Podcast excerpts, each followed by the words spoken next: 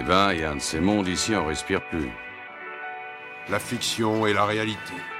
Non, le cinéma, c'est pas mon truc. Moi, j'adore ça.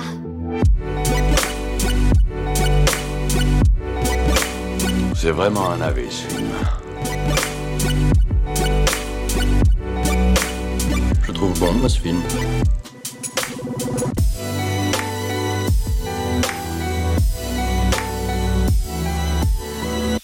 Raconte. Voyons voir.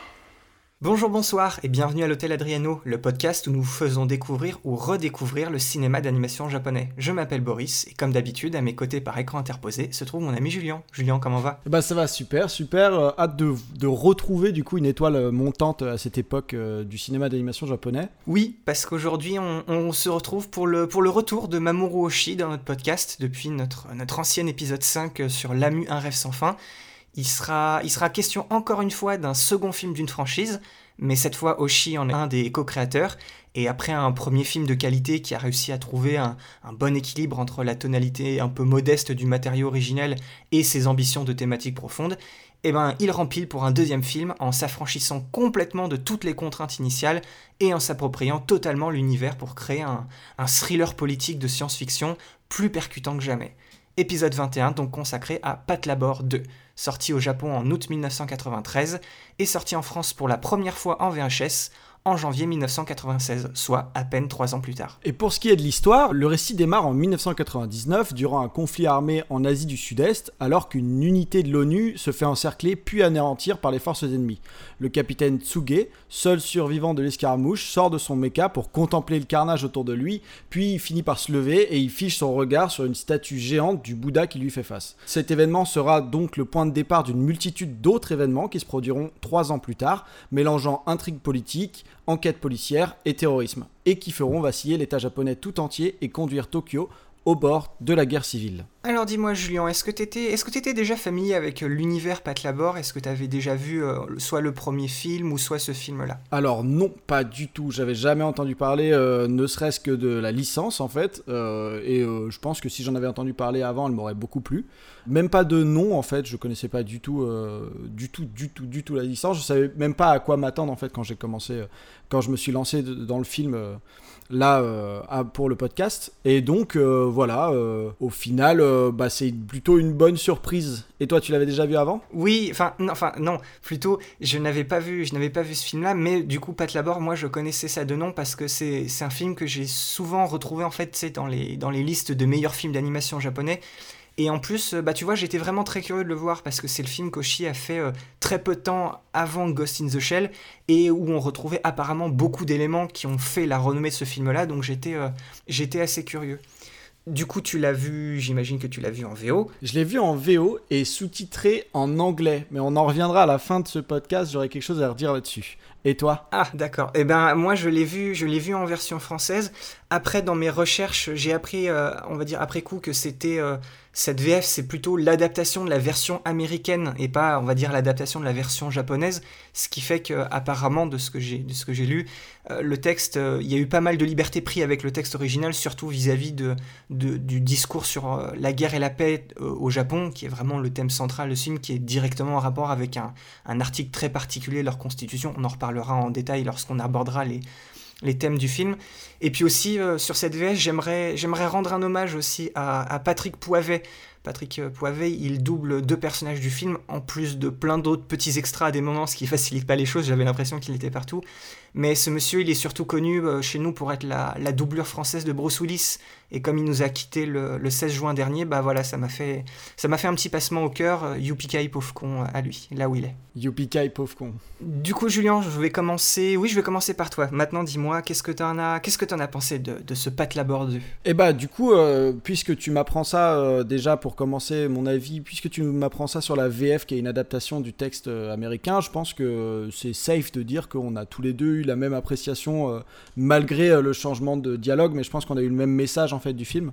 Et euh, voilà les mêmes les mêmes traductions, on va dire, du film. Donc je pense qu'on a, on a la même approche du truc. Moi, généralement, bah, effectivement, c'est, ce, film fait pour moi office, euh, on va dire, au niveau de la, de la couverture et de la forme. C'est un pré-Ghost in the Shell. euh, même au niveau des thèmes, au final, euh, c'est un pré-Ghost in the Shell total. On sent bien que Mamoru Oshii est retenu par ce cadre qui est Pat Labor et que petit à petit, il commence à tendre vers un univers qui va devenir le sien, purement le sien, au lieu d'être appartenant à une franchise depuis le début. Mais il commence déjà à poser des jalons et c'est extrêmement intéressant. Moi, je trouve aussi qu'il y a, j'ai fait des, des- rapprochements avec du coup Rujin Z, comme si en fait, euh, bah, on était genre euh, dans un monde où, où, justement ces avancées technologiques avaient justement été euh, abouties et que l'armée s'en était s'en était accaparé finalement et, avait réussi à récupérer euh, bah, toute, cette toute cette recherche et développement. Et comme si on avait on était déjà passé en fait euh, dans ce monde là où euh, l'armée a les machines et assure la sécurité et tout ça et où en fait on, a on a finalement ce, thème dans, ces années 90 où il y a vraiment la transition technologique et donc la technologie qui passe de plus en plus dans nos vies et dont on est finalement de plus en plus euh, euh, dépendant en fait donc là-dessus c'est clairement quelque chose Le rapport entre la ville de Tokyo et la, et la technologie, c'est quelque chose que, que, que, Katsuhiro Otomo il travaille énormément dessus. Donc effectivement, je vois pourquoi en fait euh, on peut faire le rapprochement avec, euh, avec Rujin Z parce que ça se passe aussi à Tokyo. Mais tu vois, ce genre de film, même Akira, j'en parlerai un peu à la fin, mais c'est des, des films qui, oui, ces thématiques-là, comme tu dis, au, début des années 90, ce rapport-là entre la, la technologie et comment elle est utilisée dans, dans le quotidien et son rapport avec la, la ville, c'est quelque chose, oui, qu'on retrouve aussi énormément dans ce film. Donc je vois, je vois ce que tu veux dire avec ce, avec ce rapprochement. Voilà. Et puis aussi, euh, bah, j'ai une mention spéciale aussi à faire euh, par rapport au film, c'est que bah, il arrive, euh, malgré ce, ce- ce genre qui est hyper représenté, qui est hyper déjà jalonné, déjà rien qu'à l'époque, ben, il arrive quand même à être un original, deux avec des personnages extrêmement intéressants et matures et avoir un, ton mature et tout ça. On est vraiment sur quelque chose de déjà euh, extrêmement abouti. Et en plus de ça, euh, je le rappelle qu'il sort d'une euh, d'une franchise déjà existante. C'est un film qui, en lui-même tout seul, est un excellent film en fait. Et je m'attendais pas du tout à tomber là-dessus, bien que effectivement très convoluté. Je pense qu'on en reparlera plus tard, mais très avec beaucoup beaucoup de voilà de noms, de nanan. Il faut bien s'accrocher parce que voilà, en plus de ça, bah, le le côté graphique, bien que très beau, il a tendance à déshumaniser un peu les personnes et donc du coup on a un peu du mal à faire des différences et tout ça. Mais par contre, effectivement, bah, le, le récit est quand même d'une grande richesse et il faut quand même, euh, le, souligner. Et toi, Boris, qu'est-ce que t'en as pensé? Eh bien, Pat Labor 2 rejoint la, liste des films dont je, que je suis vraiment content d'avoir découvert avec, avec notre podcast. Et même si je dois t'avouer aussi que moi, euh, l'histoire m'a perdu euh, ici et là, c'est surtout une claque visuelle que je me suis pris. Les, les films contemplatifs, tu sais, à ambiance, moi j'aime beaucoup ça, mais il faut vraiment que l'image soit intéressante pour pas décrocher. Et là, c'est un peu ma mâchoire qui a failli se décrocher devant euh, certains plans du film. c'est fou de voir combien, un peu comme toi, c'est je, je- je vois euh, Ghost in the Shell est déjà, est déjà là-dedans dans ce film en termes d'esthétique. Et euh, vous allez voir effectivement qu'on en reparlera beaucoup dans l'émission, mais même au niveau thématique, il y a, y a des éléments qui annoncent ça, donc c'est presque un, un film, on va dire, annonciateur. Et en- mais par contre, en fait, vu que dans Pat Labor, on est plutôt dans un environnement euh, réaliste, c'est par ça, c'est pas un, futur cyberpunk ou quoi que ce soit, c'est le, vous allez voir, c'est le futur du passé, ça se passe au, au début des années 2000, vu euh, par des gens qui étaient euh, au début des années 90, donc voilà, on est quand même dans un monde, on va dire, dans un futur probable. Eh ben, toute cette attention du détail et tous ces partis pris visuels, ils, en sont euh, encore plus intéressants. Et puis, euh, et puis voilà, je ne veux pas trop empiéter sur notre discussion thématique, mais tu l'as, tu l'as dit, Mamoru Oshii, il a absolument pas peur euh, d'aller au fond de ses idées. et les idées et justement les réflexions de, son, de ce film sont assez impactantes parce qu'elles ne sont pas, comment dire, elles sont pas aussi philosophiques et abstraites comme on a vu dans La Mue un rêve sans fin ou comme elles pourraient l'être dans Ghost in the Shell. On est quelque chose qui est quand même de très concret et assez effrayant lorsqu'on y prête attention. Euh, moi, les intrigues politiques et militaires, euh, c'est pas du tout ma tasse de thé, mais j'étais vraiment absorbé devant ce film, ce qui en dit beaucoup sur ses qualités. Il est pas là pour être juste consommé et oublié dans la foulée. C'est un film qui te fait poser des questions et, et j'adore ça. Donc euh, voilà, moi, ça a été une, ça a été une très bonne surprise. Nous sommes donc d'accord. Vous marchez avec moi? Arakawa, il y a beaucoup de points obscurs dans cette affaire. Presque tout repose sur des hypothèses et vous n'avez rien de mieux que des preuves indirectes. Il m'en faut plus pour travailler. Avouez que votre histoire de cassette laisse à désirer. Vous nous avez vous-même montré qu'il était facile de les falsifier. Alors permettez-moi d'émettre quelques réserves. Capitaine, vous êtes tout à fait à la hauteur de votre réputation. Je ne regrette pas ma démarche auprès de vous. Il est possible qu'il y ait plusieurs cassettes truquées qui circulent, je vous l'accorde. Cependant, il existe un fait que nul ne peut contester. Le pont Yokohama a été coupé en deux. Jetez donc un œil sur le dossier qui est sous votre siège. Yuki Totsuge, un des membres fondateurs du comité. Nous avons mis tout en œuvre pour le retrouver. Le département le considère comme le suspect numéro 1. En qualité de commandant des patrouilles de l'abord, son nom et son histoire ne vous sont certainement pas inconnus. Mon service n'est pas spécialisé dans la recherche des personnes portées disparues, et nous pensons qu'il vaut mieux laisser la police en dehors de tout ça. Mais nous sommes la police et vous êtes venu nous trouver.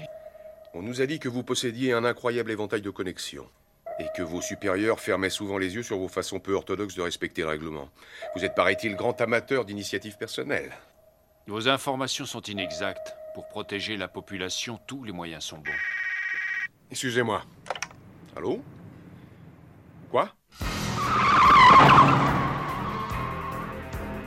Eh, et s'il y a bien une infraction au règlement qu'on ne tolère pas, c'est l'excès de vitesse. Se sont manifestés plus vite que je ne le pensais. On me signale que trois F-16 viennent de décoller. Ils volent en direction du sud. Ils seront sur Tokyo dans moins de 21 minutes. Alors comme d'habitude, on va commencer avec un petit peu de contexte par rapport au film. On va, revenir à où en était Mamoru Oshii euh, depuis notre dernier épisode, donc en, en 1984. C'est l'année où il quitte le studio Pierrot. Le studio Pierrot, c'est là où il avait réalisé entre autres le premier film de l'univers Lamu en 1983, puis toujours en 1983, il avait réalisé euh, Dalos, la toute première OVA au Japon et aussi le deuxième film, Lamu, en 1984, celui dont on parle dans notre épisode 5. Et depuis, en fait, il travaille euh, toujours en étant indépendant. En 1985, il réalise L'œuf de l'ange. C'est un film d'animation euh, très expérimental, quasiment muet, avec de très fortes thématiques bibliques. C'est à, ce jour, c'est un film qui est considéré comme un de ses plus personnels et, un, moment capital dans sa carrière. Mais à l'époque, c'est quelque chose qui lui a empêché de trouver du travail pendant un bon moment à cause de très mauvaises critiques de la presse. Le film n'avait pas du tout réussi à connecter avec le public et avec les critiques. Et ce qu'il faut savoir aussi, c'est que ce film, eh ben, il avait été produit par un certain Toshio Suzuki, celui-là même, qui va devenir une des pierres angulaires du tout nouveau studio Ghibli qui s'est créé la même année. En 1987, il réalise son premier film en prise de vue réelle, The Red Spectacles, la première pierre de sa saga des Kerberos, qui va se poursuivre pendant plus de 20 ans à travers un manga, un autre film en live action, un film d'animation réalisé par un de ses disciples, dont nous parlerons en fin d'année dans notre, dans notre émission, et une saga qui sera l'une des inspirations de la saga de jeux vidéo Killzone aux États-Unis. Et toujours en 1987, il rejoint le collectif Headgear, un groupe d'artistes professionnels, donc scénaristes, compositeurs, réalisateurs, dessinateurs, car designers et et Quakes et d'autres, cherchant à promouvoir les travaux des membres et à nouer des contacts avec les producteurs. Et c'est avec eux qu'il crée en 1988 une série de 7 OVA appelée Pat Labor. Voilà, Pat Labor, en fait, c'est une histoire qui se passe dans, justement, de ce que je disais tout à l'heure, le, le futur proche entre, euh, on va dire, euh, voilà, fin des années 90 et début des années 2000. Donc voilà, le, le futur du passé, c'est toujours un concept exceptionnel. et en fait, dans ce futur-là, la, la, crise sociale et les défis écologiques qui étaient d'actualité euh, au Japon lors de la création de ces OVA, eh ben, ils ont été résolus grâce à la technologie et notamment grâce à des robots géants avec des pilotes, donc des mechas, qui sont appelés des labors. Et sont sur ces des machines qui sont surtout utilisées pour les gros travaux de construction. Mais la police de Tokyo, elle possède aussi ses propres labors de patrouille, les fameux PAT Labor. Et ils, les utilisent pour gérer les accidents et combattre les crimes et le terrorisme qui impliquent justement des labors. Donc PAT Labor, c'est des OVA qui racontent le quotidien de la deuxième division de la section de véhicules spéciaux de la police métropolitaine de Tokyo, et qui possèdent du coup de nouveaux labors plus sophistiqués. C'est un fait assez unique pour le noter, mais Pat Labor, c'est une des rares franchises qui se base d'abord sur des OVA pour être ensuite adaptées en manga et en série TV.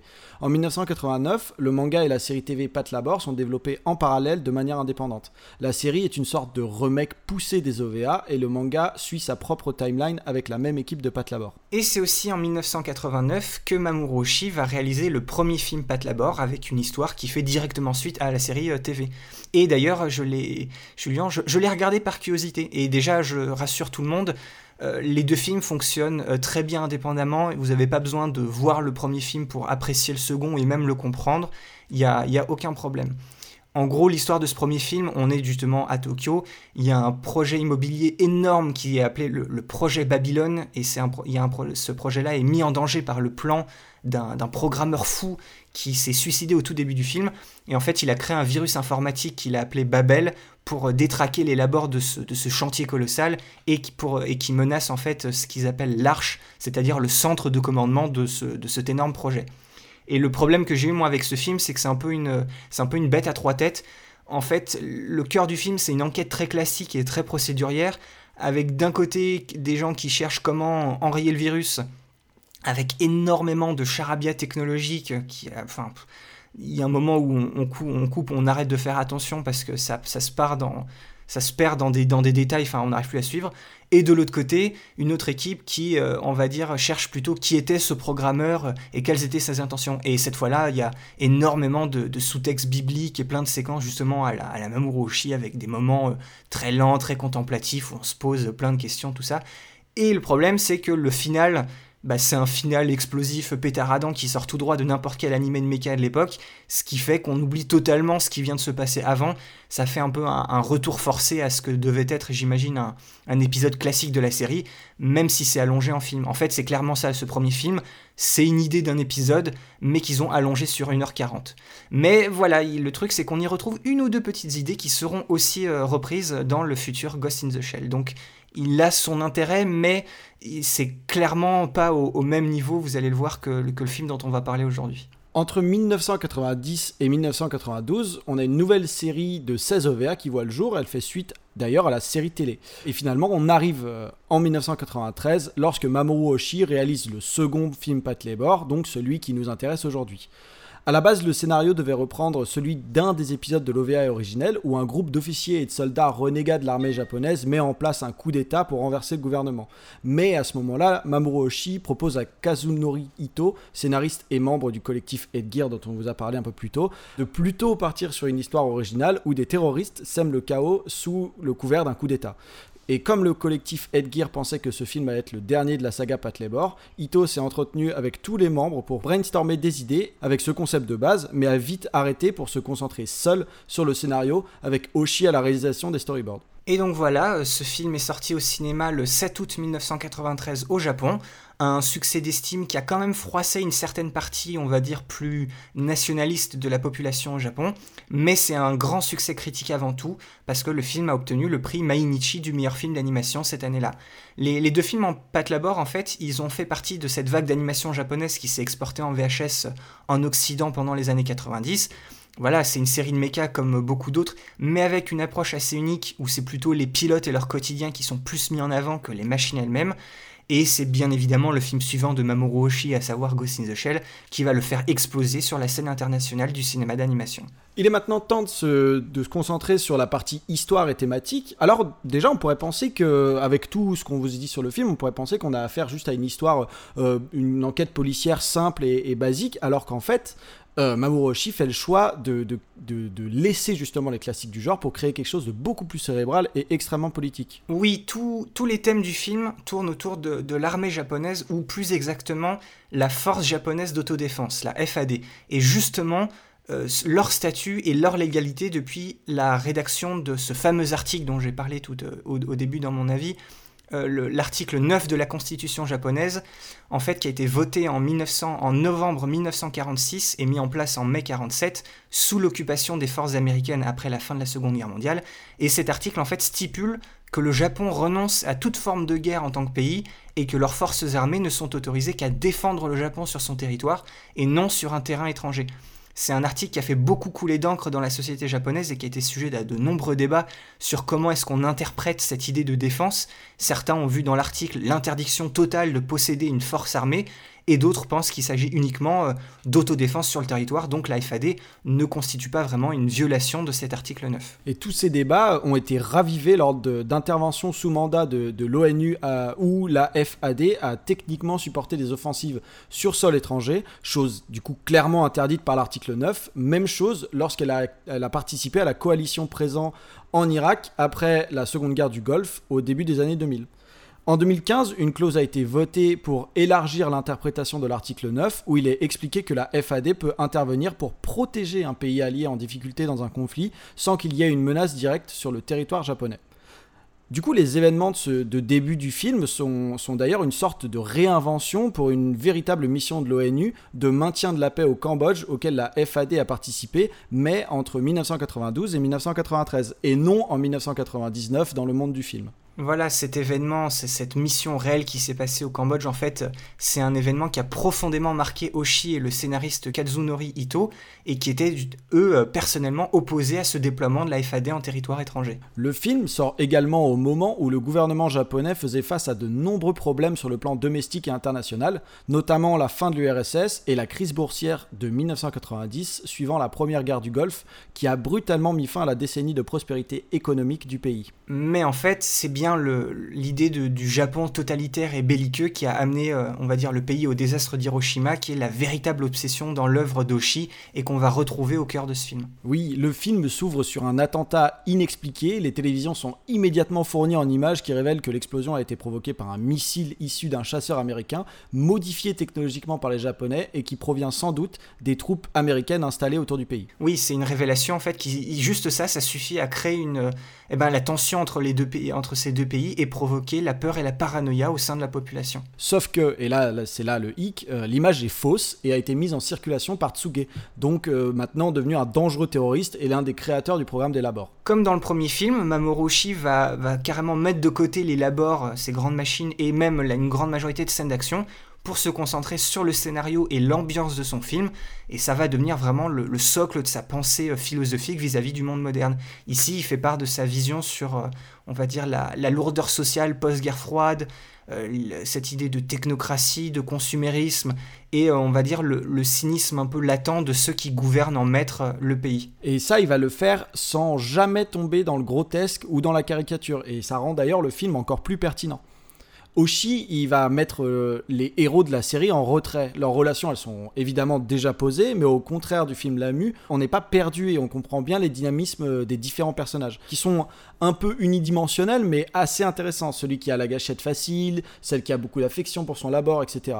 L'unité 2 est plutôt ici dépassée par les événements, sauf euh, le perspicace capitaine Goto. Oui, lui, dans, dans, les deux films, il reste le mec le plus terre à terre, avec énormément de sang-froid et de lucidité, et ça fait du bien d'avoir une personne euh, comme ça dans ce genre de film. Exactement, au point même qu'il en devient un peu euh, un peu, il, stand out par rapport au reste, quoi. Genre, il ressort complètement par rapport à tous les autres personnages. Et on a aussi un autre personnage, Shinobu Nagumo, qui est au cœur du drame, puisque c'est l'ancienne élève et amante du terroriste Tsuge. Oui, voilà, c'est un personnage qui a gagné beaucoup en profondeur par rapport à la série et au premier film parce que voilà, son, sérieux et sa froideur qui la caractérisait, eh ben dans ce film-là, c'est quelque chose qui est vraiment mis à mal et ça crée vraiment le, pivot émotionnel du film. On verra d'ailleurs que dans ses films suivants, euh, Oshi, il est de plus en plus misanthrope. Le corps et l'humanité deviennent des fardeaux. Mais dans ce film, il fait encore confiance aux humains pour rétablir l'ordre, comprendre ce qui se passe et essayer d'arrêter une guerre au passage. Tout en faisant face à un problème à la fois éthique et idéologique quant à l'histoire de leur pays. C'est vraiment ce second film, il est vraiment beaucoup plus sophistiqué et plus complexe. Mais ce qui est bien, c'est qu'on peut, on peut le couper en, deux parties qui sont assez distinctes. La première moitié du film, elle pose vraiment le contexte, l'intrigue et les différents personnages, leur rôle et les enjeux qu'il va y avoir. Et la seconde partie, elle, elle est beaucoup plus portée vers l'action, mais elle garde toujours en toile de fond cette espèce de, de regard omniscient sur cette société moderne déformés par les rêves des Japonais qui au final étaient forcément euh, isolés et centrés sur eux-mêmes et qui ont presque quasiment oublié leur identité et leur passé. Dans le film, le Japon est montré comme un, pays abstrait, presque amorphe, avec un peuple qui aurait bien besoin d'un électrochoc pour le forcer à revenir à la réalité. Et c'est là que le thème central se pose, un thème qui peut résumer très facilement avec une, phrase d'un personnage clé, une phrase euh, courte mais qui donne beaucoup beaucoup à réfléchir.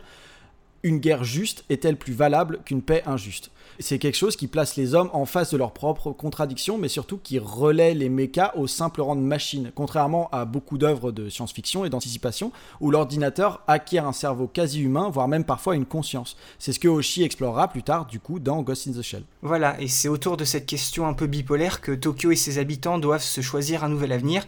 C'est un choix assez cornélien, qui est représenté en fait par l'état de chaos et de confusion dans lequel est plongée la, la mégalopole de Tokyo, qui est assiégée par la police et par l'armée, qui deviennent très vite deux groupes un peu fantômes sans visage.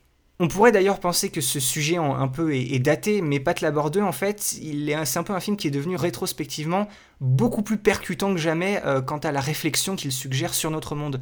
Parce qu'en fait, tout en questionnant les fondamentaux du Japon et en critiquant la bureaucratie japonaise déconnectée du réel, eh ben Mamoru il va imaginer en même temps l'état d'esprit qui va en fait au final régir l'Amérique et le monde entier après les événements du 11 septembre.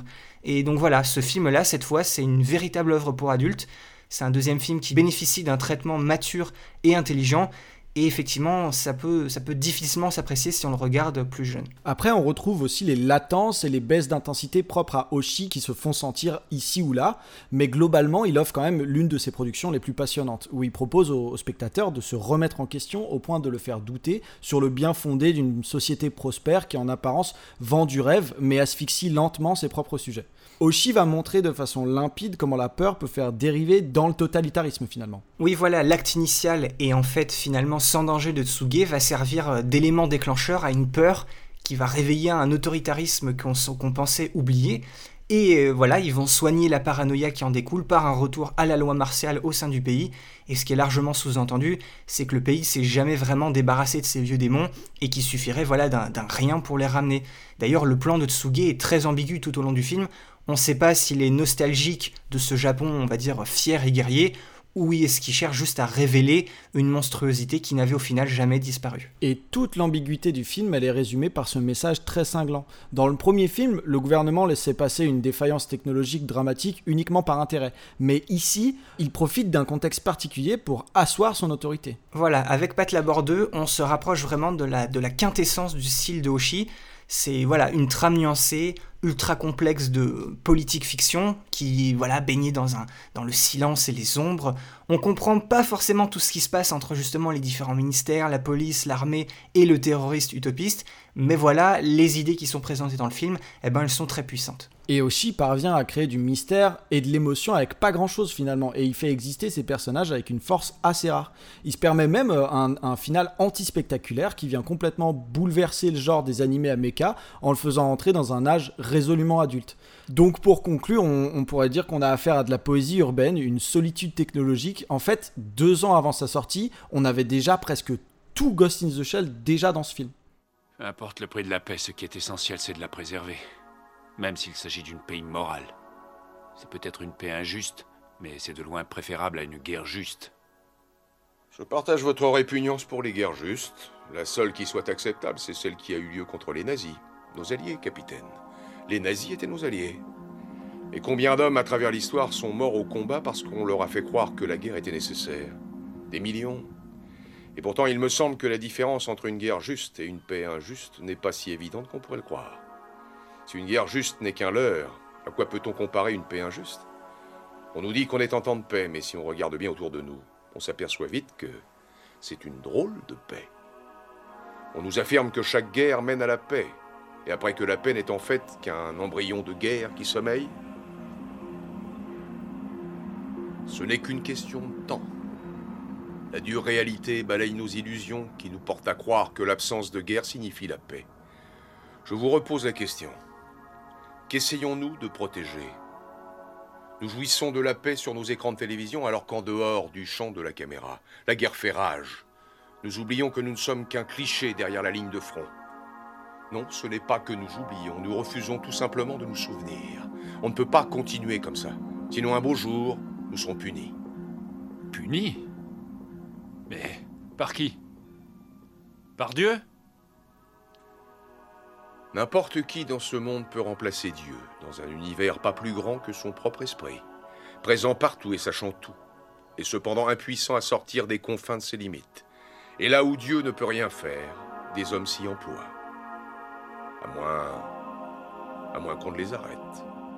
Alors maintenant, par rapport à, l'esthétique justement et la manière dont le film est, réalisé, on vient de le dire, c'est un film qui est thématiquement pertinent et qui est d'un réalisme assez saisissant. aussi grâce à la très grande qualité de l'animation, vraiment les détails minutieux du mouvement et du fonctionnement des machines, jusqu'au décor, il y a un travail de ouf qui a été fait. On l'avait déjà vu dans le film La Mue, Oshi a un très gros penchant pour les, on va dire, un rythme lent et réfléchi, et même si techniquement Pat Labor 2 contient plus de scènes d'action et de mouvements, on va dire, dynamiques par rapport au premier film, en fait, si vous voyez le film, vous comprenez très bien que c'est pas ça qui l'intéresse. Ce qui est très intéressant par contre, c'est que Pat Labor 2 marque la première incursion de Hoshi dans l'intégration régulière d'images générées par ordinateur avec l'animation traditionnelle sur cellulo. C'est une technique qui atteindra son apothéose dans les films Ghost in the Shell, des techniques euh, digitales qui selon lui pouvaient vraiment bénéficier des séquences où l'animation classique ne serait pas suffisante ou adaptée aux propos. Sur ce film en particulier, il n'a jamais été question de forcer leurs utilisations, mais plutôt d'expérimenter et de voir si le mélange des deux techniques allait fonctionner. Exemple d'une utilisation judicieuse la scène d'embuscade au début du film, on a une immersion totale avec le pilote et ce qu'il voit grâce à sa machine. Mais il n'y a pas que l'utilisation des CGI qui distingue techniquement ce film. Tout aussi important, on a l'engagement total qu'a Momo Oshii d'utiliser des mouvements de caméra réalistes et en accord avec ce qui se passe à l'image. Ce qui n'est pas tout le temps le cas dans le cinéma d'animation parce qu'en fait, techniquement, on peut faire tout ce qu'on veut avec le point de vue de la caméra. Et c'est surtout très apparent dans les scènes de conversation. L'idée et l'approche d'Oshi pour ce film, c'était de faire regarder les personnages toujours dans la même direction. Il ne voulait pas donner l'impression d'humains confrontant d'autres humains, mais des humains face à des écrans. Et cette idée visuelle d'interface, elle est répandue dans tout le film. Ce sont des, des gens qui regardent des moniteurs et les informations qui y sont affichées. Et cette idée-là, elle est maintenue non seulement dans les séquences où les personnages regardent littéralement la télévision ou des écrans d'ordinateur, mais aussi dans celle où on va dire l'objet d'attention des personnages, en fait, c'est une forme alternative d'affichage visuel avec euh, laquelle les personnages sont beaucoup plus intéressés que de maintenir un contact visuel les uns avec les autres. Par exemple, je pense à la scène où le capitaine Goto et l'agent du contre-espionnage Arakawa, ils débattent de leur point de vue, et en fait, ils sont en train de littéralement fixer tous les deux un aquarium et les poissons tropicaux qu'il y a dedans, sans jamais se regarder. Et en fait, voilà, ça, ce moment-là, ça crée un contraste fort et presque déstabilisant entre la, bah, la beauté de, de ces petits poissons multicolores et la triste réalité du contexte politique qui fait rage à l'extérieur et qui est le sujet de cette discussion. Ce qui fait de Mamoru Oshii un grand réalisateur, c'est aussi le choix de ses plans. Alors le plan, c'est le concept cinématographique le plus élémentaire, mais c'est celui qui permet de voir quelque chose de manière plus claire. Le cadre, il influe directement sur le point de vue et donc sur la manière dont l'objet du plan est représenté. Et ça, ça peut tout changer. Et du coup, on retrouve les fameux plans flaques et vitres qu'on a découverts dans L'Amu, un rêve sans fin, où le reflet est plus important que la flaque ou la vitre en elle-même. Et dans les deux films Pat Labor, Oshi a trouvé un nouveau tic de réalisation, les gros plans du visage avec un effet fisheye très très déstabilisant. Mais là où pour le premier film, c'était souvent le contact visuel direct et on va dire assez conflictuel qui était mis en avant, cette fois le focus a été mis plutôt sur les véhicules, sur la situation depuis un cockpit, euh, l'idée de voir la ville d'un point de vue en mouvement et ce que les personnages pensent depuis ce point de vue. C'est pour ça qu'en fait, y a, dans le film, il y a beaucoup de très longs plans qui permettent en fait aux spectateurs, au public, de recueillir et d'assimiler tous les détails qui sont présents à l'image progressivement pour vraiment se mettre à la place euh, eh bien, du personnage qui est à l'image. L'ambiance du film est essentiellement nocturne, hivernale et franchement dépressive. Une, Tokyo enneigée dont les paysages sont progressivement envahis d'hélicoptères, de tanks et de soldats aux tenues sombres, loin du sentiment de proximité et de la bienveillance provoquée par la blancheur des labors et ou de celle des membres de l'unité 2 du coup on plonge dans une atmosphère sombre et cotonneuse. Et c'est là que le style contemplatif d'Oshi fait des merveilles pour exprimer justement ce sentiment euh, d'attente et d'inquiétude. La ville de Tokyo, elle est utilisée en tant que doublure symbolique du Japon, un endroit littéralement figé entre deux époques, à l'arrêt à cause du siège de la police et de l'armée. Ce qui est intéressant aussi, c'est que esthétiquement, le film il annonce lui aussi les choix stylistiques du futur Ghost in the Shell. La même ambiance rêveuse de ville où les plans s'attardent et s'allongent sur les, les bas-fonds industriels de Tokyo. On a vraiment l'impression que la caméra agit comme un, des oiseaux qui grouille dans le film, comme une sorte de visiteur flottant qui surveille la ville pendant qu'elle s'immobilise. Voilà, le, caractère distinctif visuel de Pat Labor 2, c'est quelque chose qui découle en grande partie de la manière dont le film en fait va dramatiser l'espace réel et comment il va explorer la notion de, de la ville en tant qu'organisme vivant. Ce qui fait que d'un certain côté, on pourrait voir Tokyo comme le véritable protagoniste de ce film. Comme dans Pat Labor 1, on retrouve une étude minutieuse de l'architecture urbaine, et cette suite développe la même tendance grâce à la très grande implication du réal dans l'exploration des espaces urbains à proprement parler, ce qui pourrait être en fait au final l'inspiration du Tokyo à moitié fictif qui est dépeint dans le film. Et pour ça, en plus de s'appuyer sur les centaines de photos de repérage, Mamoru Oshii a participé à des vols en hélicoptère au-dessus de Tokyo à une altitude comparable à celle d'un oiseau. Ça a permis au réalisateur de concevoir ses vues à vol d'oiseau de la ville de manière réaliste. Et enfin, au niveau musique, on trouve Kenji Kawai, le, collaborateur attitré de Mamoru Oshii depuis la fin des années 80, avec euh, son style très reconnaissable, avec ses nappes de synthé euh, aériennes pour les moments plus contemplatifs, et l'utilisation de sonorités un peu plus euh, techno et un peu plus lourdes qui en fait vont créer le rythme du film pour les scènes les plus intenses. C'est grâce à leur collaboration qu'il va d'ailleurs rapidement devenir un des compositeurs de films japonais les plus connus, avec une vraie patte comme Joe Hisaishi et Ruichi Sakamoto. Et du coup maintenant Julien on enclenche sur euh, la rubrique qu'on aime bien, la rubrique c'est quoi ton plan? C'est le moment où chacun de nous deux a choisi un plan qu'il a marqué, on essaye de le mettre en perspective, on discute composition, symbolique, etc. Euh, D'ailleurs tous ces plans-là vous pouvez les retrouver euh, sous nos posts Facebook et Twitter de l'épisode. Et du coup pour cet épisode Julien on va commencer par toi, dis-moi c'est quoi ton plan? Alors, mon plan se situe à 56 minutes 30, ouais, 56 minutes à peu près, euh, dans une séquence où on voit justement, euh, sous cette pression terroriste qui commence à, se faire de plus en plus forte, on a l'armée qui décide de venir envahir les villes de Tokyo pour, euh, voilà, commencer à... On militarise la zone, et donc on va avoir droit à une séquence hyper intéressante qui est pour moi, du coup, bah, la séquence la plus intéressante du film en termes de, justement, d'imagerie et de, de force des images et de ce qu'elles peuvent porter comme symbolique. On va avoir toute une séquence où, genre, l'armée va arriver avec ses tanks, ses soldats, ses hélicoptères, tout ça, et on va les voir se mêler en fait à la foule. Donc en fait, euh, cette séquence elle est divisée en deux parties. Si on regarde bien, il y a la première séquence où on les voit arriver, débarquer hyper militaires de nuit dans, dans la ville et tout ça. Donc là, ça devient, enfin, c'est une présence qui est qui est très agressive. D'ailleurs, il y a un plan où on voit euh, le tank arriver et en fait euh, l'axe dans lequel le tank arrive, on a une, caméra qui est dans l'axe du canon et on le voit viser littéralement euh, ce qui pourrait s'apparenter à, un- à- à une espèce de parlement ou quoi que ce soit en fait avant de tourner son canon. Mais en fait, on sent vraiment que bah voilà, genre s'il y avait une guerre qui éclatait, ce serait directement bah, tout, tout le tout paysage urbain qui prendrait qui prendrait tarif. Et en fait, on a donc du coup un fondu au noir et ça repart en fait donc dans ce qui pourrait s'apparenter de- à un quelques semaines plus tard ou, quoi que ce soit, où justement la ville maintenant c'est on est deux jours et on a une succession de plans où on montre que euh, la présence militaire est totalement, enfin le, monde civil s'est totalement accoutumé à cette présence militaire et la présence mi- militaire est devenue totalement normale en fait euh, dans, ce- dans cette ville. Donc du coup, on peut voir des plans euh, qui sont pour moi totalement ahurissants comme comme un quart de militaires qui est bloqué dans le trafic sur l'autoroute, comme des enfants qui, font coucou à un pat labor, enfin du coup à un labor militaire et le, le, pilote du labor euh, leur répond et tout ça. Et on a ce plan-là que moi j'ai choisi, qui est pour moi euh,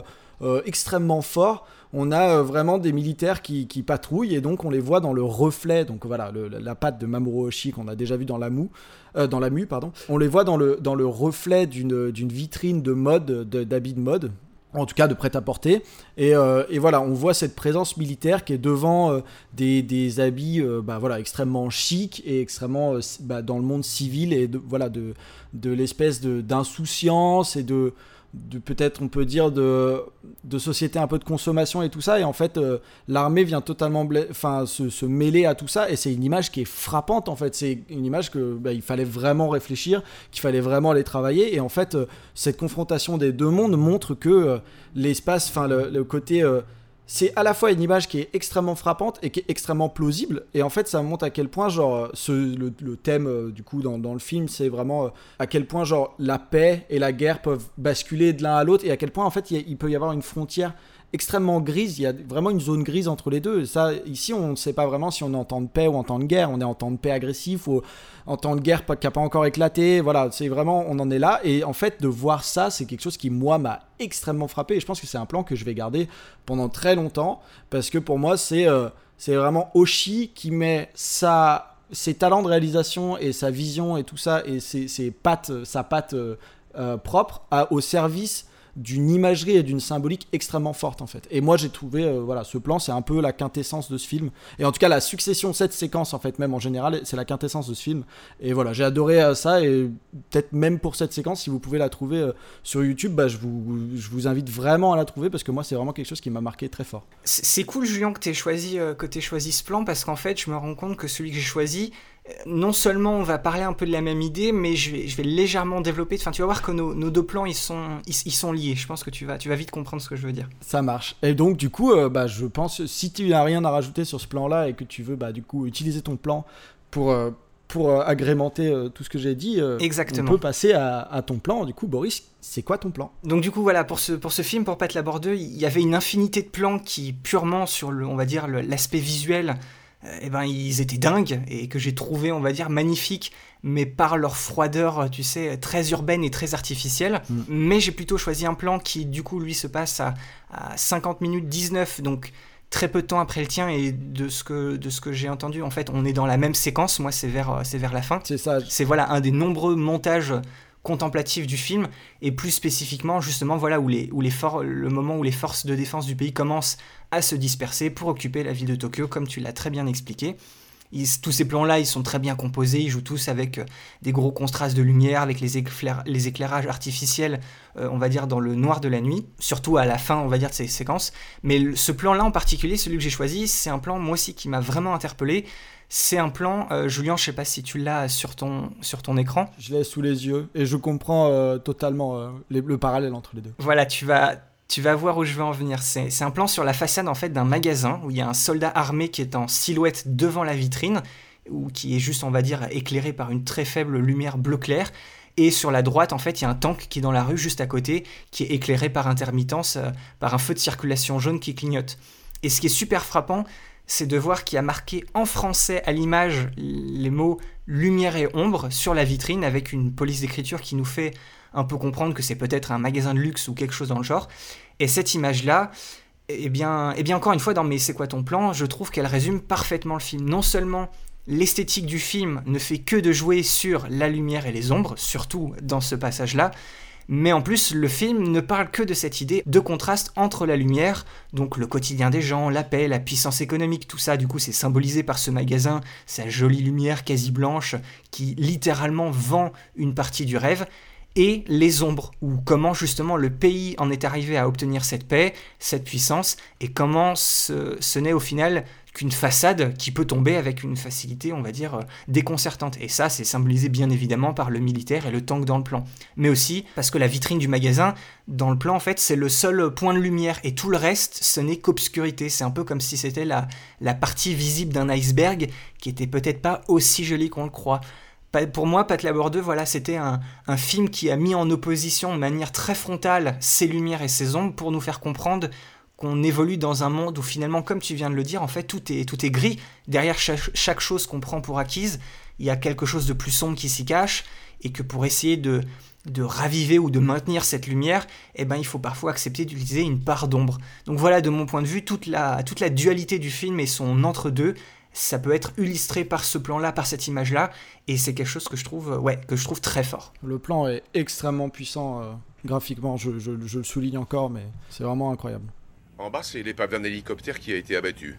D'après nos experts, l'antenne parabolique n'est pas un récepteur mais un transmetteur, de faible portée mais très puissant. C'est de là qu'ils dirigent leurs opérations.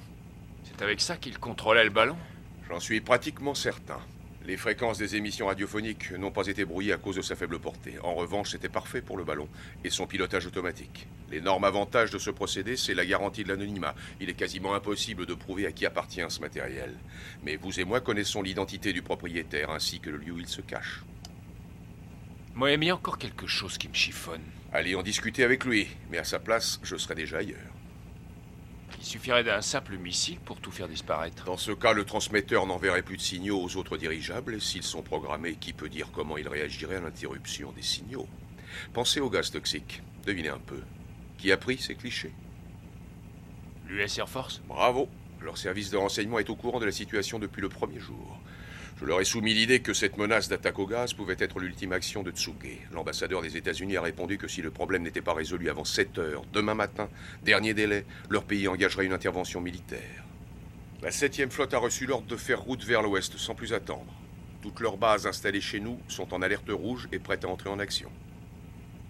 Ce serait une erreur. Ils n'hésiteront pas une seconde.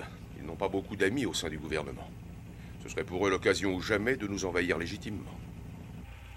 Nous serions vite vaincus et il nous faudrait reconstruire le pays encore une fois. Alors, je suppose très personnellement que beaucoup d'entre vous n'ont peut-être pas entendu parler de ce film. Euh, c'est un film qui a quand même malheureusement euh, un peu perdu, euh, voilà, de, qui, qui, s'est un peu perdu avec le temps. Donc du coup, je pense que c'est intéressant aussi. Vous l'avez compris, c'est un, film qui nous a nous beaucoup marqué. Donc avec Boris, je pense que c'est intéressant qu'on vous dise qu'est-ce qui en fait vraiment un film important, qu'est-ce qui en fait un film symbolique et, pourquoi vous, devriez d'ailleurs le voir. Alors Boris, je te laisse commencer. Je pense qu'en fait Pat Labor 2 avec Akira, c'est vraiment, c'est peut-être un des films d'animation japonais les plus, euh, les plus politiques jamais créés. Alors forcément, ça donne peut-être pas envie comme ça, mais en fait, ces, ces deux films, on a cette même idée. En fait, c'est des films qui frappent, on va dire, en plein cœur des, des mythes qu'on associe, on va dire, au Japon comme ce pays de paix, de stabilité où, où tout va bien, ils sont dans leur coin, il n'y a pas de soucis. Mais voilà, c'est un, un, film qui a, qui a pas peur de montrer en fait la pas la triste réalité, mais on va dire l'envers du décor et comment en fait cette, cette, façade un peu qui est en apparence qui est toute belle, toute bien comme il faut, eh ben ça peut, bah, ça peut vite partir en, cacahuète quoi et que le, le Japon, ce pays-là, bah voilà, c'est pas c'est pas un pays qui est tout blanc justement, mais c'est plutôt un pays qui a plein de, de teintes de gris. Exactement. Je rajouterais du coup qu'en parlant de cet équilibre paix et guerre, ça, en fait un film euh, bah, complètement intemporel en fait, et que genre c'est quelque chose qui peut nous toucher à tout moment en fait. Et donc du coup, bah, moi je, rajouterais aussi le point que c'est un film dramatique dans le pur sens du terme. Il est, pertinent, il est mature, il est intellectuellement stimulant. Surtout cette partie est super intéressante pour moi. Et il prend du coup aussi à contre-pied les stéréotypes associés aux animés de mecha traditionnels type Gundam ou, ou autres. Du coup, Julien, où est-ce qu'on peut, où est-ce qu'on pourrait le trouver ce, ce si on a envie de le voir? Alors, il est disponible dans les formats traditionnels physiques, euh, à savoir DVD, Blu-ray. Il est encore disponible en cassette euh, à la vente. J'ai vu ça tout à l'heure. Et puis bon, là où vous trouvez vos films, hein, bande de brigands. Pour rappel, on cautionne toujours, toujours pas le piratage, mais il permet d'accéder facilement à des pépites un peu plus obscures comme le film d'aujourd'hui, pour les découvrir, se faire sa propre opinion et se forger sa propre culture. Oui, pensons aussi à, l'appel de tous ces éditeurs vidéo qui a fait surface il y a pas longtemps à, la sortie du confinement.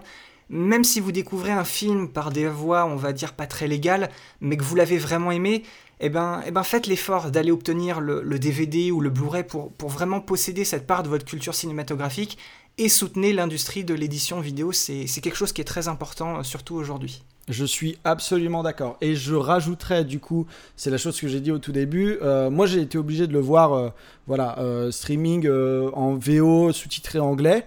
Mais en fait, j'aimerais bien, bah, donc par une voie qui n'est pas légale, mais j'aimerais bien, en fait, du coup, que on donne accès à un circuit légal hors physique pour ce genre de film et qu'on puisse, par exemple, mettons en, en, période de confinement, on n'irait pas prendre le, Blu-ray ou le DVD de ce film. Donc si vous l'entendez, voilà, et que, euh, mettons, les services Amazon sont coupés ou quoi que ce soit, ou les services de, livraison sont coupés, ou de. Voilà.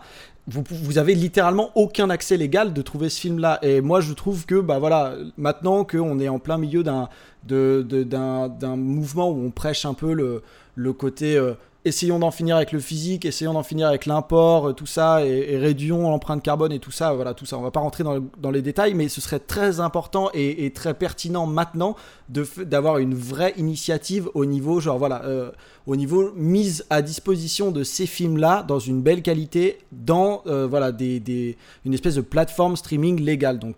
Moi, j'essaye je, de pousser un petit peu euh, une parole à ce niveau-là. Voilà, film, un film politique, revendication euh, du, même acabit euh, politique aussi. Exactement. L'épisode touche maintenant à sa fin. On espère avoir éveillé votre curiosité, vous avoir donné quand même envie de voir ce film. C'est ça, Pat la Bordeuse, c'est une œuvre radicale, constamment sur le fil entre attrait commercial et autorisme furieux, qui préfigure en de nombreux aspects Ghost in the Shell, qui sera vraiment lui le, sommet de la filmographie de Mamoru mais c'est une œuvre de science-fiction suffisamment puissante dans son message et ses interrogations pour en faire au final un, incontournable de l'animation japonaise des années 90. Je le redis après l'avoir vu, laissez-nous sous les posts Facebook et Twitter de l'émission un commentaire avec une capture d'écran ou si vous pouvez pas, une description de votre plan, de votre moment ou de votre scène favorite. Avec Julien, on est vraiment très curieux d'avoir votre point de vue et de voir ce qui vous marque dans les films qu'on vous propose avec le podcast. Et en plus, sur cet épisode-là, il y, a vraiment moyen qu'il y ait des choses, des moments particuliers qui, qui vous marquent. Donc voilà, pensez-y. Exactement, on vous attend. Et vous avez maintenant l'habitude, un coup d'œil dans la description de l'épisode et vous avez toutes les infos pour nous suivre et venir échanger avec nous sur Facebook, Twitter ou par mail, que ce soit pour juste nous dire bonjour, nous faire vos retours ou encore mieux, continuer la discussion sur le film. Bref, on vous attend. Et si jamais vous nous écoutez depuis une plateforme qui le permet comme euh, Apple Podcast, euh, Podcast Addict ou Pocket Cast, Prenez deux petites secondes pour nous laisser un, petit commentaire et une note, ça vous coûte rien et ça supporte vraiment le référencement et la découverte de l'émission. Mais si vous aimez cette émission, le plus important hein, reste de la partager autour de vous. On le redit encore et toujours, mais le bouche à oreille, il n'y a que ça de vrai. Oui, voilà, un, un mot gentil sur les réseaux, une recommandation à votre entourage, bref, c'est votre partage qui va permettre à notre podcast de toucher au final un, maximum de personnes qui pourraient être intéressées par l'émission. On compte sur vous là-dessus et on vous remercie d'avance. Merci d'avoir tendu une oreille ou deux et on se retrouve dans deux semaines pour le sixième film d'Isao Takahata, malheureusement encore assez méconnu dans le paysage de l'animation internationale. C'est une œuvre magnifique, c'est un film à la fois drôle et aussi tragique et surtout truffé de références à la mythologie japonaise. On verra tout ça dans notre épisode sur Pompoko. À la prochaine et ciao bye. Salut tout le monde.